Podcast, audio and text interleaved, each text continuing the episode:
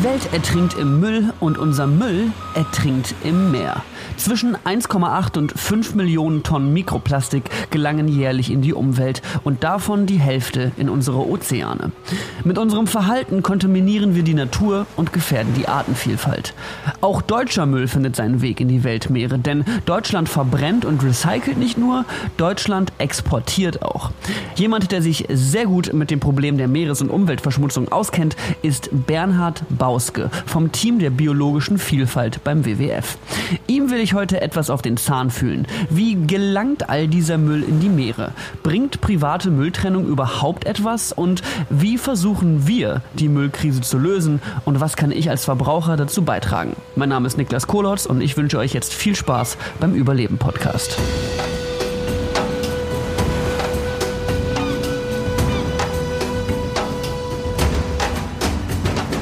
Ja, hi Bernhard, schön, dass du Zeit für das Gespräch hast. Ähm, ja, hall hallo Niklas. Äh, wie wär's, wenn du erstmal vielleicht dich so ein bisschen vorstellst, was machst du beim WWF, was ist so dein Aufgabenbereich und wie bist du dazu gekommen? Ja, ich äh, bin schon lange bei dem WWF, seit über 25 Jahren, ähm, habe im Vorfeld eigentlich zum Thema Unternehmenskooperation gearbeitet, das heißt also die inhaltliche Zusammenarbeit mit Unternehmen und da über ganz verschiedene Themen hinweg, von der Holzzertifizierung über Palmöl, Soja, Klima, aber dann auch über Verpackungen ähm, und bin dann aber seit äh, Anfang äh, 2017 äh, in den Bereich Meeresschutz gewandert und dort ähm, habe ich die Rolle inne, dass ich jetzt die Dinge, die zum Thema Plastikmüll in den Meeren gemacht werden, mhm. koordiniere. Das heißt also, ich bin Teil auch des internationalen Teams. Wir haben hier von WWF International ein größeres Projekt aufgesetzt zum Thema Plastikmüll, aber koordiniere dann auch ähm, hier auf der nationalen Ebene Aktivitäten zum Thema Verpackung, Recycling, äh, dann unsere Projekte, die wir in Vietnam haben die von anderen geleitet werden im WWF. Ähm, aber ich versuche natürlich immer auch Dinge zu verknüpfen, äh, sowohl was Unternehmen in Deutschland betrifft, äh, die Politik in Deutschland betrifft, ähm, dann eben mit dem internationalen Netzwerk und ähm, unseren Projekten. Ja, und was sehr interessant war für mich am Anfang, als auch das Thema öffentlich diskutiert wurde, dass sehr viel gesprochen wurde über ja, den Abfall aus den Meeren holen, den Abfall vom Strand aufsammeln. Ähm, und da zu gucken, welche Lösungen gibt es in, in dieser Form, äh, ist natürlich kein schlechter Gedanke, den ganzen Müll auch zu entfernen aus der Umwelt. Ähm, auf der anderen Seite war mir eigentlich relativ klar, dass es eher um das Thema Abfallmanagement geht und Vermeidung von hm. Verpackungsmüll. Und dass wir eigentlich da einen Punkt setzen müssen, gerade als WWF, dass wir sagen, es darf eigentlich dieser ganze Müll erst gar nicht in die Umwelt gelangen. Also Plastik gehört nicht in die Umwelt. Das war unser Claim, den wir sozusagen am Anfang der Arbeit hatten. Und dann äh, haben wir eben diese verschiedenen Aktivitäten angesetzt, um, um dem zu begegnen. Hm. Ich glaube, das ist so das, was Leute auch meistens äh, schockiert oder mich auch extrem schockiert hat, als ich mit dem Thema in Verbindung gekommen bin, wenn man sieht, was für Müllmengen sich im Meer befinden. Ja, an der Stelle kann ich auch mal eine persönliche Anekdote erzählen, weil ich war letztes Jahr tatsächlich im Oktober in Vietnam auf der Insel Phu Quoc. Das ist so ein tropisches Paradies. Das kennt man vielleicht so richtig schön mit Palmen und Sandstrand. Und da vor Ort haben wir uns mal ein paar WWF-Projekte Projekte angeschaut, wo Müllentsorgung eben total kritisch ist. Da geht es dann eben an viele Gemeinden und Dörfer, die eben gar nicht zum Beispiel an das Müllsystem der Insel angeschlossen sind, weil die so weit weg von der Hauptstadt sind, dass da keine Müllabfuhr hinfährt. Und dann waren wir eben da vor Ort in diesen Dörfern und das war unfassbar, wie diese Strände ausgesehen haben. Ja, also das waren wirklich Unmengen an Müll, die da angespült wurden, denn die finden auf den einen oder anderen Weg äh, ihren Weg ins Meer, diese Müllmassen, und werden dann mit den Wellen eben an den den Strand gespült und da leben dann die Menschen und haben eben keine Möglichkeit, da wirklich hinterherzukommen. Wir haben da so ungefähr eine Stunde so eine Clean-up-Aktion betrieben. Also äh, alle haben zusammen angepackt und äh, versucht aufzuräumen und es gab eben vom WWF gestellte Mülltonnen, wo das dann reingeworfen wurde. Aber selbst nach der Stunde und Hunderten von Dorfbewohnern, die uns da mitgeholfen haben, diesen Strand äh, zu reinigen, war es immer noch so unfassbar voll. Also ich war wirklich schockiert, äh, was da für Zustände teilweise geherrscht haben.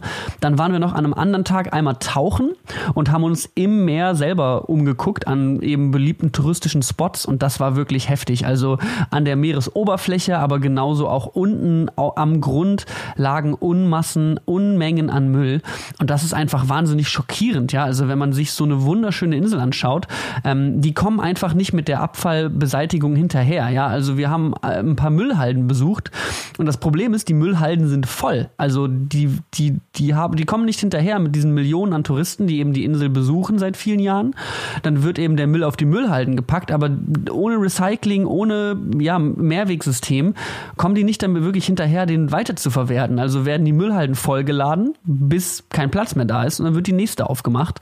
Und auf diesen Müllhalden arbeiten dann eben ja so Müllsammler, die versuchen noch Wertstoffe aus diesem Müll herauszuziehen und verdienen da teilweise, haben sie uns erzählt, vier Euro am Tag. Also das ist wirklich echt heftig, wenn man sich diese Orte und ähm, Orte anschaut, wo eben gar keine äh, gar keine Müllweiterverarbeitung da ist, ja, wo keine Recyclinghöfe existieren, wo gar nicht erst getrennt wird, weil alles auf einmal auf einen Haufen kommt, der der Kompost quasi auch kontaminiert ist. Und das ist echt eine heftige heftige Sache, wenn man das gar nicht so sehr kennt oder eben in Deutschland daran gewohnt ist, dass man halt naja seinen Müll trennt und mal die, den gelben Sack benutzt und dann mal wirklich an einem ganz anderen Ort auf der Erde ist und sich das da anschaut und diese ja also diese diese Menschen sieht, die daran arbeiten und auch die wunderschöne Natur, die daran so zugrunde geht, das, das ist echt, ähm, also ganz, das war super emotional, diese Reise. Das kann ich auf jeden Fall, das kann ich auf jeden Fall berichten. Äh, wie kommt es dazu, dass so viel Müll es überhaupt seinen Weg äh, in, ins Meer findet?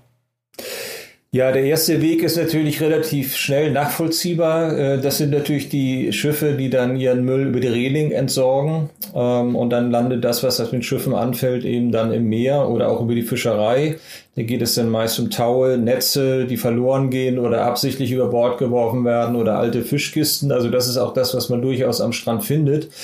Ich war auch am, ganz am Anfang sehr überrascht, ähm, als dann eine Zahl publiziert wurde, dass aber 80 Prozent des Mülls von Land kommen. Ähm, um das nachzuvollziehen, muss man dann auch in die Länder gehen, wo das Problem hauptsächlich auftaucht.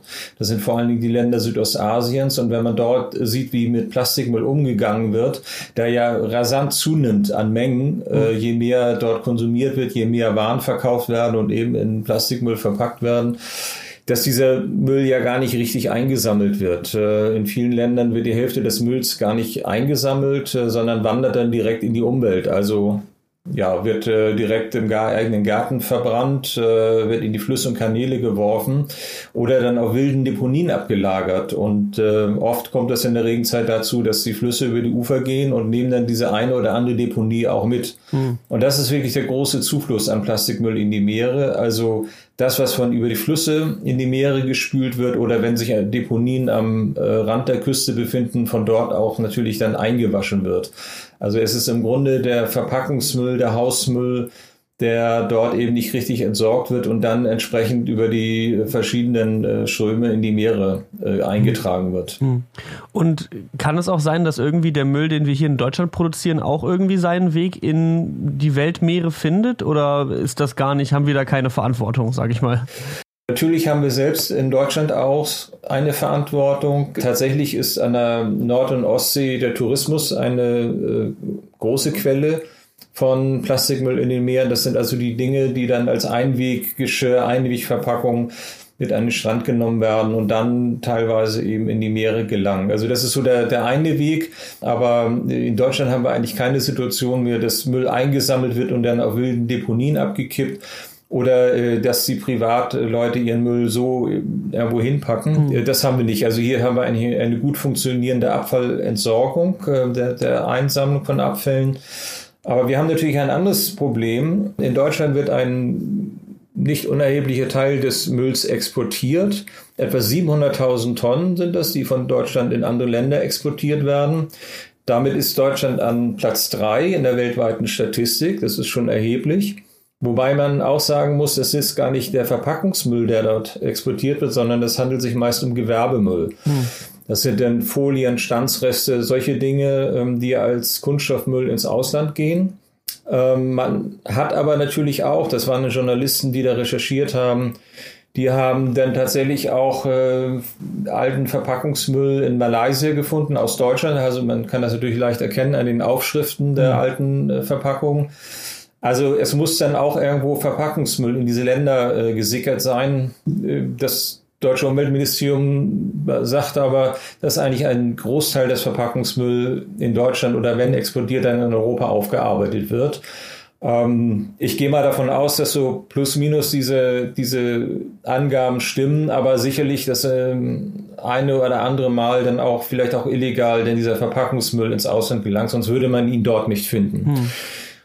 Und das ist natürlich äh, keine gute Idee, ähm, jetzt sich des Mülls generell zu entledigen, ob nun Verpackungsmüll oder Industriemüll, indem man ihn exportiert, äh, weil natürlich in vielen Ländern die Aufbereitungstechniken äh, nicht so weit entwickelt sind. Das heißt, der Müll wird dort händisch sortiert und da auch, ich sage mal, sehr fragwürdigen Umweltbedingungen, sehr fragwürdigen sozialen Bedingungen. Ähm, und das, was dann eben nicht gebraucht wird, gerade wenn es sich um gemischten Müll handelt oder um minderwertigen Kunststoffmüll, wandert dann über die Kaikante oder irgendwo anders hin oder wird sogar offen verbrannt. Also das ist schon ein grundsätzliches Problem, für den wir in Deutschland auch ähm, Verantwortung haben und äh, dieser Müllexport muss begrenzt werden oder vielleicht auch in großen Teilen eingestellt werden. Warum, warum wird denn Müll überhaupt exportiert? Also warum wird er nicht einfach hier behalten? Ja, das ist, äh, ich sage mal, ein, eine Preisfrage. Dieser Kunststoffmüll oder Kunststoffe sind eine Handelsware wie andere eben auch. Sie werden äh, gehandelt, man zahlt Preise für alten Kunststoffmüll oder man muss für die Entsorgung bezahlen. Nicht? Also wenn ich in, in Deutschland äh, bestimmte Kunststoffmüll, also gemischten Kunststoffmüll entsorgen will, muss ich auch äh, dafür bezahlen teilweise, sonst wird er gar nicht genommen. Ähm, und so ist es dann oft günstiger, dass bei, durch einen Export in andere Länder, das sich als kostengünstiger erweist, ähm, äh, weil dort die Verarbeitung günstiger ist, äh, aus verschiedenen Gründen, mhm. oder Abnehmer noch dort existieren aus der Industrie, die dann äh, die, diesen Müll bezahlen. Ähm, und äh, dann weiter verarbeiten können. Das hat sich insofern dramatisch geändert, da äh, China vor zwei Jahren eine Einschränkung verkündet hat. Also sozusagen China war der große Abnehmer von Kunststoffmüll, ähm, hat dann verkündet eben, dass äh, nur ganz, ganz bestimmter Kunststoffmüll unter sehr harten Kriterien eingeführt werden darf und andere nicht mehr, was vorher der Fall war. Und nun äh, ist insgesamt, also wenn wir weltweit betrachten, dieser ganze Müllexport schon mal um 20 Prozent zurückgegangen. Und der Müll, der eigentlich vorher nach China gegangen ist, vagabundiert jetzt um den Globus in andere Länder. Also Malaysia hat zum Beispiel viel Müll jetzt aufgenommen. Wobei jetzt diese Länder auch wieder darüber nachdenken, diesen äh, Import zu beschränken und auch entsprechend Gesetze verabschiedet haben und Container auch schon wieder zurückgeschickt haben. Also wenn ich das jetzt als Konsument höre, das ist natürlich irgendwie total frustrierend, wenn man so daran denkt, dass man irgendwie versucht, seinen Müll zu trennen und dann irgendwie mitbekommt, dass dass der teils gar nicht richtig entsorgt wird oder man gar nicht so richtig die Kontrolle äh, darüber hat, wie der entsorgt wird. Lohnt sich Mülltrennung überhaupt? Also bringt das überhaupt was? Also grundsätzlich muss ich sagen, Mülltrennung lohnt sich immer. Das ist eigentlich ein ähm, ich sag mal, äh, grundlegend wichtig, dass wir in Zukunft in Kreislaufsystem denken. Das heißt also, dass wir die Dinge, die wir gebrauchen, verbrauchen und dann in den Müll bringen, äh, so in den Müll bringen, dass er möglichst hochwertig wiederverwertet werden kann. Das gilt sowohl für die Biotonne als auch für das Handy, was wir irgendwo abgeben im Elektroschrott. Ähm, was natürlich noch im Argen liegt, ist die, die weitere Verwertung von bestimmten, ich sag mal, Müllarten. Gerade beim Plastik ist dies der Fall. Ähm, also wenn jetzt zum Beispiel ähm, Blechdosen äh, oder Aluverpackungen in den getrennt eingesammelt werden, dann gibt es eine bestimmte höhere Wahrscheinlichkeit, dass diese Materialien dann auch wieder recycelt werden, weil einfach auch die Trennung ganz gut funktioniert. Also Stahl kann ich über Magneten erfassen, das geht dann in den Stahlschrott und fließt dann wieder auch in die, in die äh, weitere Nutzung ein. Beim Glas ist es ähnlich. Wir haben eine getrennte Glassammlung, äh, die auch nach Farben sortiert wird.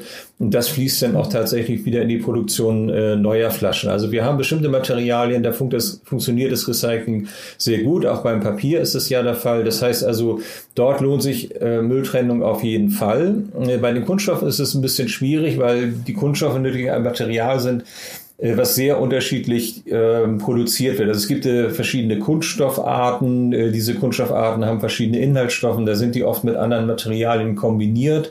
Und diese Kunststoffe kann ich nicht einfach einschmelzen, so wie beim Stahl, und dann ein neues Produkt erzeugen, sondern äh, diese Kunststoffe kann ich vielleicht äh, schreddern, reinigen, äh, dann auch Granulat draus machen und diese wieder einschmelzen. Aber ich habe natürlich viele Bestandteile da drin. Da sind Additive, Farben, alte Papierlabels, die dran kleben und dann mitverarbeitet werden. Das macht natürlich äh, keinen guten Einfluss mhm. auf die Qualität des Recyclinggutes.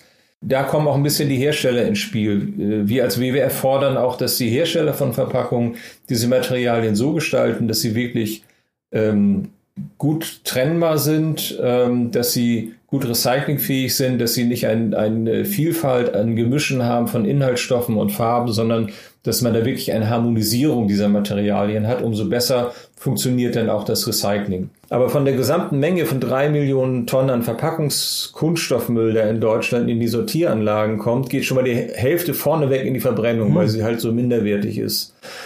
Und äh, die andere Hälfte, die wird dann nochmal sortiert und aufgereinigt. Äh, das heißt also, wir landen dann irgendwann bei, äh, wenn man jetzt mal den Export abzieht und äh, das, was bei der Reinigung nochmal aussortiert wird, bei etwa 17 Prozent des Kunststoffmülls der dann wirklich wieder in, in Deutschland auch ins Recycling geht.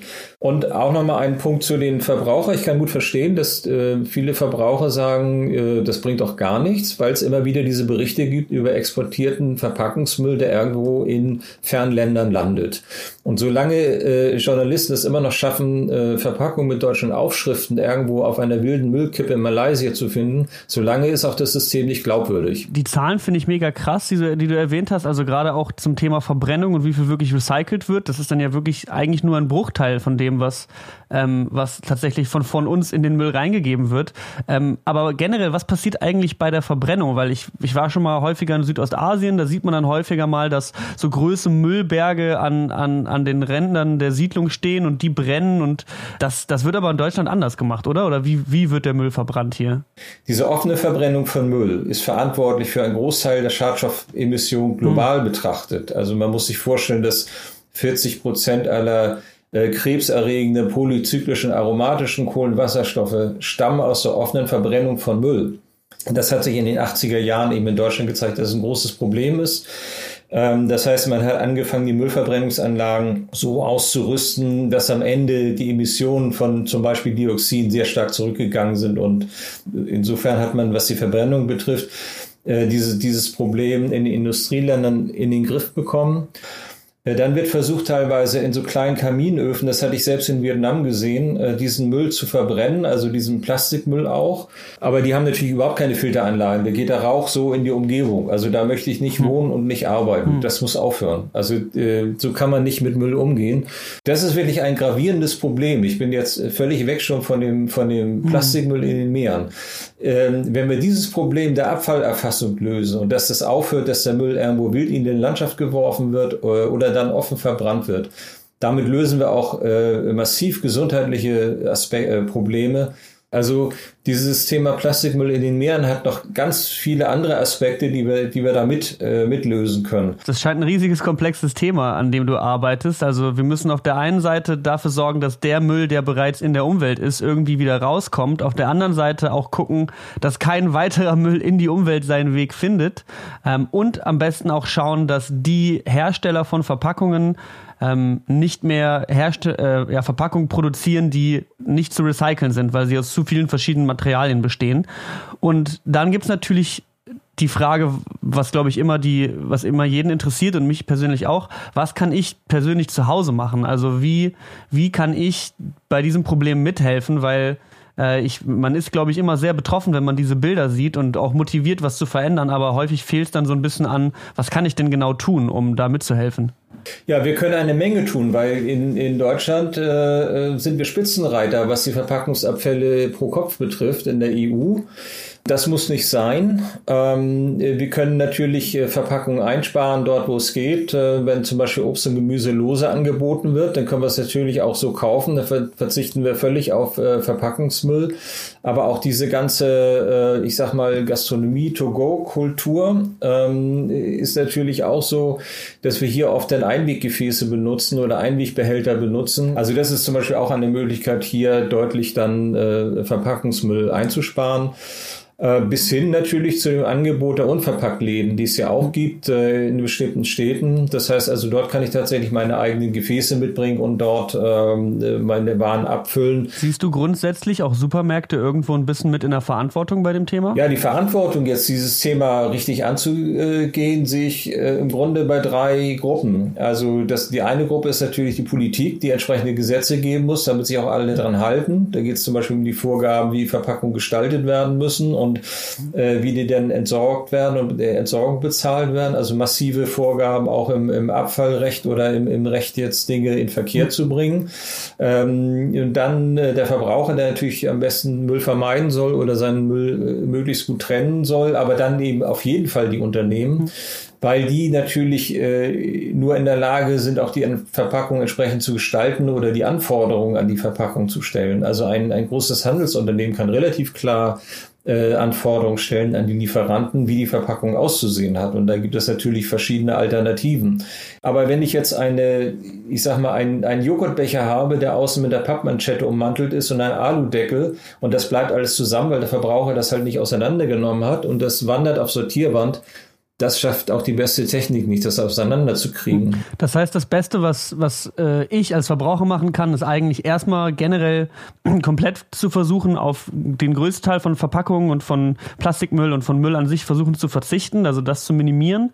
Dann den Müll, den ich habe, so ordnungsgerecht wie möglich zu trennen, was ja schon irgendwie teilweise eine Doktorarbeit an sich sein kann, irgendwie die richtigen Sachen äh, richtig, richtig zu entsorgen. Was natürlich ein bisschen schlecht ist, ähm, das das von Kommune zu Kommune unterschiedlich gehandhabt wird. Äh, die sind ein bisschen unterschiedlich in Empfehlungen, aber äh, jeder hat, ähm, ein, hat Mülleimer vor der Tür stehen, jeder hat eine Kommune, eine Stadt und Gemeinde, die internetbasiert Empfehlungen gibt und auch Merkblätter, äh, was in welche Tonne gehört. Das geht äh, dann natürlich hauptsächlich um diese Verpackungsabfälle, die in die gelbe Tonne gehören, aber eben zum Beispiel auch um den Biomüll. Und das ist auch besonders äh, wichtig, äh, diesen Biomüll richtig ähm, einzuwerfen. Das ist jetzt eigentlich gedacht für Gartenabfälle und organische Abfälle aus der Küche.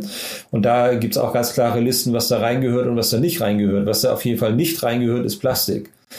Äh, hm. man muss sich das so vorstellen, ähm, äh, dass natürlich die Biotonne abgeholt wird. Sie geht in, in ein Kompostwerk. Und in diesem Kompostwerk äh, hat man natürlich diesen ganzen Organikmüll. Und jetzt müssen die Leute halt alles Plastik rausholen. Wenn sie es nicht rausholen äh, oder nicht schaffen, immer diese Plastik zu identifizieren, dann wird es geschreddert und äh, landet dann als Mikroplastik auf den Äckern. Das wollen wir auch nicht. Das haben ihm Studien gezeigt, dass äh, dann, äh, wenn ich den Kompost nehme aus, ich sag mal, Naturabfällen, verglichen mit Kompost aus äh, Müllsammlung, aus Biotonnensammlung, dann ist in den Biotonnensammlungen eben viel mehr Mikroplastik drin als in den hm. Naturabfällen. Das heißt also bitte kein Plastik in die Biotonne. Also auch kein Bioplastik. Es gibt ja so Biomüllbeutel, die damit ja. werben, dass sie äh, abbaubar sind. Die, die, gehört, die können auch nicht in die Biotonne.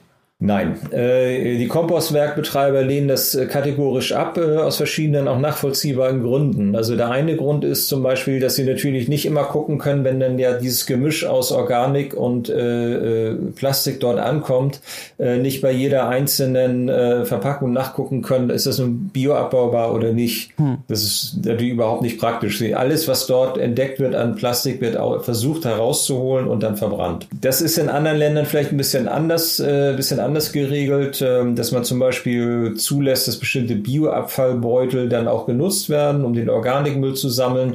Das ist dann eben eine Vereinbarung zwischen Kompostwerkbetreibern äh, äh, und der jeweiligen äh, Gemeinde. Da wird es dann so gemacht. Dann sind diese Biobeutel gut gekennzeichnet. Ich meine aber, also ich mache das privat so, dass ich den Bioabfall auch einfach in der Stahlschüssel tue und äh, die dann sauber mache. Das ist auch okay. Hm. Also das, das, das bekomme ich auch und ich brauche keine Beutel unbedingt, um den Organikmüll aufzunehmen. Hm. Äh, würdest du grundsätzlich sagen, dass in den Jahren, mit denen du dich jetzt mit dem Thema auseinandergesetzt hast, dass du auf der einen Seite irgendwie dein eigenes Verhalten auch umgestellt hast und auf der anderen Seite ähm, generell das Gefühl hast, dass, dass es Fortschritt gibt auf politischer Ebene und auf den Problemebenen, die wir bereits angesprochen haben? Ähm, bei dem eigenen Verhalten, äh, klar, gucke ich immer, gucke ich immer ein bisschen danach. Da hat sich natürlich auch, auch viel verändert. Ähm, erwische mich aber trotzdem, wo ich sage, warum habe ich jetzt diesen Becher hier in der Hand? Hm der ein Einwegbecher ist. Äh, wie ist es dazu gekommen? Ne? Das, also manchmal werden einem die Dinge so in die Hand gedrückt und dann denke ich, hoppla, was ist das jetzt? Also es erfordert auch immer dieses, dieses tägliche äh, Überlegen, was, was ich so mache und äh, äh, dann die Dinge tatsächlich abzuändern. Das ist wie mit dem Zähneputzen. Also man hm. muss dann halt äh, das einüben und irgendwann ist es, ist es dann drin und äh, auf bestimmte, auf bestimmte Dinge zu achten. Äh, und da ist es natürlich auch förderlich, wenn ähm, äh, sich auch, ich sag mal, Sachen verändern äh, und auch zum Beispiel es möglich ist, jetzt im, im Handel vermehrt auch eben Obst äh, nicht mehr eingepackt zu bekommen, sondern dann auch äh, lose zu bekommen oder mehr An Angebot von Mehrwegbeuteln. Äh, was wir zum Beispiel im Frankfurter Büro stark verändert haben, ist bei diesem Essensholen. Das ist ja eine Orgie an, an Styropor und Alu-Verpackung, mhm. wenn man sein Essen ins Büro holt. Äh, dort gehen wir da immer mit Schalen raus äh, und lassen uns das in Schalen abfüllen ne? oder Teller. Das, mhm. das geht auch. Ähm, äh, und das, da haben wir tatsächlich das, äh, das Verhalten geändert. Ähm, in der Politik haben wir natürlich ein paar Fortschritte. Ähm, das eine ist auf der EU-Ebene die Richtlinie zum Thema Einwegplastik. Dort wird die äh, Abgabe von äh, bestimmten Produkten im Bereich Kunststoff-Einweggeschirr äh, restriktiver behandelt oder verboten teilweise. Das wird jetzt in nationales Recht umgesetzt, also eben dann auch in, in, in Deutschland. Hm. Ähm, hier ist ein bisschen die Gefahr, die wir sehen, dass natürlich einfach Plastik durch andere Materialien ersetzt wird. Also wir bleiben bei Einweg, aber dann ist es eben dann mal wegen Pappe oder Papier. Das ist natürlich auch nicht gerade der Sinn der Geschichte. Wir sollten schon grundsätzlich eben in eine Mehrweggesellschaft kommen und nicht einfach das Material austauschen. Und auch die Produktion von Pappe und Papier verursacht Umweltbelastung. Äh, der einzige Vorteil ist, dass es dann eben äh, verrottet, wenn es in der Umwelt liegt. Ähm, hm. Aber in Deutschland haben wir nicht die Situation, dass so viel Müll in die Umwelt gerät. Das Zweite ist, äh, dass es jetzt ab zwar ähm, äh, seit äh, einem Jahr dieses Verpackungsgesetz gibt, äh, Anfang 2019. Da wird nochmal neu definiert, ähm, wie die Regelungen sind, äh, was die Inverkehrbringer betrifft. Also Unternehmen, die verpackte Ware verkaufen, müssen ja schon immer äh, eine Lizenzgebühr bezahlen. Diese Lizenzgebühr wird dafür verwendet, tatsächlich äh, über die gelben Säcken und Tonne die Verpackungen einzusammeln, zu sortieren und zu recyceln. Und diese Lizenzgebühr wird jetzt angepasst an die Recyclingfähigkeit von Verpackungen. Das heißt also, es ist ein Kriterienkatalog entwickelt worden, wie recyclingfähig ist eine Verpackung und dann wird entsprechend die Lizenzgebühr äh, gemindert oder erhöht. Das ist natürlich ein Fortschritt, weil ich jetzt erstmal ein, das Kriterium der Recyclingfähigkeit enthalten habe in, in diesem Abfallgesetz äh, da muss aber natürlich noch weiter dran gearbeitet werden, also dass man noch weitergeht in diese Harmonisierung der Kunststoffe. Da hm. ist noch, äh, da ist eben noch Arbeit zu tun. Hm. In, inwiefern ist äh, gerade Plastik vielleicht auch nochmal ausschlaggebend auf CO2-Emissionen? Ja, das wird immer ein bisschen unterschätzt. Ähm, äh, wir müssen aber äh, sagen, dass natürlich äh, weit über 95 Prozent ähm, der Kunststoffe aus Mineralöl hergestellt werden. Hm. Mineralöl ist eine fossilbasierte Rohstoffquelle und ähm, ja, von diesem, von diesem Plastik liegt zwar das meiste in der Umwelt, also das muss man auch nochmal sagen, 8 Milliarden Tonnen sind bisher produziert und 5 Milliarden liegen rum. Also entweder auf Deponien vergraben oder frei in der Umwelt. Hm. Ähm, zwei Milliarden sind im Baubestand und ich glaube, so in der Größe 900 äh, Millionen Tonnen werden, äh, sind verbrannt worden. Und bei der, spätestens bei der Verbrennung von äh, Plastikmüll, sei es in der Müllverbrennungsanlage oder in offenen Verbrennung, wird natürlich dieses ganze CO2 wieder frei. Ähm, es wird natürlich auch frei bei der ganzen Herstellung und bei der ganzen Kette entstehen natürlich auch durch Energieverbrauch CO2-Emissionen. Aber es ist mal ausgerechnet worden. Wir haben ja das Ziel bis 2050 ähm, den Anstieg der Temperatur auf 1,5 Grad zu begrenzen. Und dafür vorgesehen ist ein Budget von CO2, also die Menge an CO2, die noch in die Atmosphäre gelangen darf, um dieses Ziel zu erreichen. Das CO2-Budget, wie Klimaleute ja sagen. So, und wenn wir mit der Kunststoffproduktion, Verbrennung und so weiter so weitermachen, äh, wird eben 10 bis 13 Prozent dieses CO2-Budgets durch die Herstellung von Plastik und durch die Verbrennung von Plastik eingenommen. Das ist schon signifikant. Mhm. Also es ist schon ein großer Anteil des Budgets, was wir zur Verfügung haben, eben um, um die Temperaturerhöhung äh, zu begrenzen. Mhm. Und äh, darum hat das schon eine deutliche Auswirkung. Äh, das heißt also, wir müssen die Strategie eigentlich fahren, einmal umzuschwenken auf nachwachsende Rohstoffe, sofern sie denn nachhaltig erzeugt worden sind, was auch ein Problem ist. Ähm, dann aber diese Rohstoffe, Kunststoffe, die dann sozusagen im Markt sind, möglichst lange im Kreislauf zu behalten, im Rohstoffkreislauf zu, zu behalten und nicht gleich wieder in die Verbrennung zu geben. Damit sparen wir natürlich schon äh, jede Menge CO2-Emissionen ein. Natürlich auch immer die Minimierung des Verbrauchs. Das kommt natürlich noch dazu, dass wir dann die, die grundsätzlichen Kunststoffverbrauch reduzieren. Äh, wovon im Moment ja überhaupt nicht die Rede ist. Es steigert sich ja um fünf Prozent äh, pro Jahr. Also es sind ja 400 Millionen Tonnen Kunststoffe so in der Größenordnung, die jedes Jahr produziert werden. Und das entspricht dem Gewicht der Weltbevölkerung. Hm. Also um den gesamten Kunststoff eines Jahres, der produziert worden ist, äh, äh aufzuwiegen, muss ich sozusagen die gesamte Menschheit auf die Waage stellen. Also sieht man schon, welche Mengen das ist, wo dann auch ROCO2 enthalten ist. Hm. Natürlich jetzt als Polymer gebunden, aber irgendwann wird es dann äh, auch mal Teil davon verbrannt. Hm. Ja, Wahnsinn, Wahnsinn. Ja, ist ein super umfangreiches Thema. Äh, vielen, vielen Dank für den, für die ganzen Einblicke. Ich bin, ähm, ich bin, also ich finde es krass, wie, wie so, sobald man da einmal reinschaut, wie umfangreich das alles ist. Ja, also vielleicht noch ein Wort. Äh, äh, wir arbeiten ja in Vietnam an Projekten, um, um da an die Wurzel zu gehen. Und die Wurzel heißt Kreislaufwirtschaft. Das heißt Etablierung, Etablierung einer getrennten Abfallerfassung.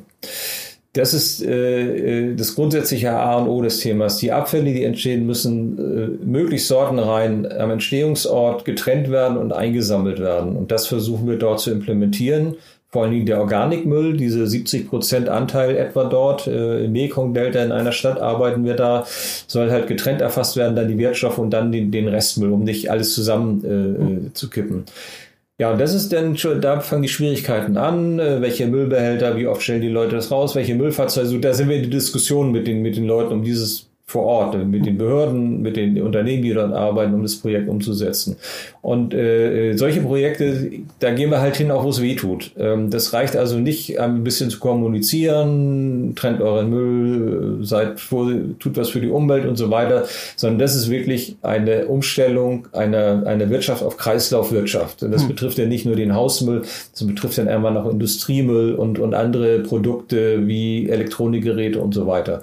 Also wir müssen in Kreislaufwirtschaft denken, international. In Deutschland sind wir dabei, das so lang nach und nach umzusetzen, aber lange noch nicht so weit. Und äh, das betrifft natürlich die Länder. Der Müll muss erstmal eingesammelt werden und getrennt werden. Und dann kriegen wir das Problem vielleicht in den Griff. Ja, total wichtig. Wichtige Arbeit, die da auf jeden Fall geleistet wird. Ähm, gibt es noch irgendwas anderes, was Leute zu Hause tun könnten? Petitionen unterschreiben oder irgendwo noch was nachlesen oder sich da mehr zu informieren? Wo finden die da am besten was? Ja, also auf unseren WWF-Seiten haben wir natürlich jede Menge Informationen, die sowohl äh, ja, für den Menschen zu Hause äh, noch ein paar Tipps geben, Müll zu vermeiden. Äh, wir haben eine Petition laufen. Die Petition äh, soll dazu aufrufen, dass äh, ein internationales Abkommen geschlossen wird. Dieses internationale Abkommen besagt dann, dass sich die Länder verpflichten, dass aus jedem Land kein Plastikmüll mehr in die Meere gelangen soll. Und das passiert eben nur durch die ganzen Maßnahmen, die ich vorher geschildert habe, also Verbesserung des Abfallmanagements. Ja, und da wollen wir, dass natürlich möglichst viele Regierungen diese Konvention unterstützen und dann am Ende unterzeichnen. Das war auch schon mal erfolgreich äh, durch das Montreal-Protokoll, wo die Emissionen von äh, äh, ozonzerstörenden Substanzen in die Atmosphäre begrenzt worden ist. Also solche Konventionen kann auch äh, zum Erfolg führen, hm. ähm, aber da müssen wir halt hart dran arbeiten, dass wir das auch auf den Weg bekommen. Okay, cool. Vielen, vielen Dank für das Gespräch, Bernhard. Ja, ich danke auch. Und das war's auch mit dem Überleben-Podcast für diese Woche. Wir bedanken uns wie immer bei euch, bei unseren Zuhörern. Folgt uns doch gerne auf eurer Podcast-App, bewertet uns bei Apple Podcast, gibt uns ein Follow bei Spotify und und und. Ihr kennt das Spielchen schon. Vielen, vielen Dank, dass ihr dabei geblieben seid und zugehört habt. Und wir sehen uns dann in der nächsten Woche bei Überleben. Bis dahin, ciao.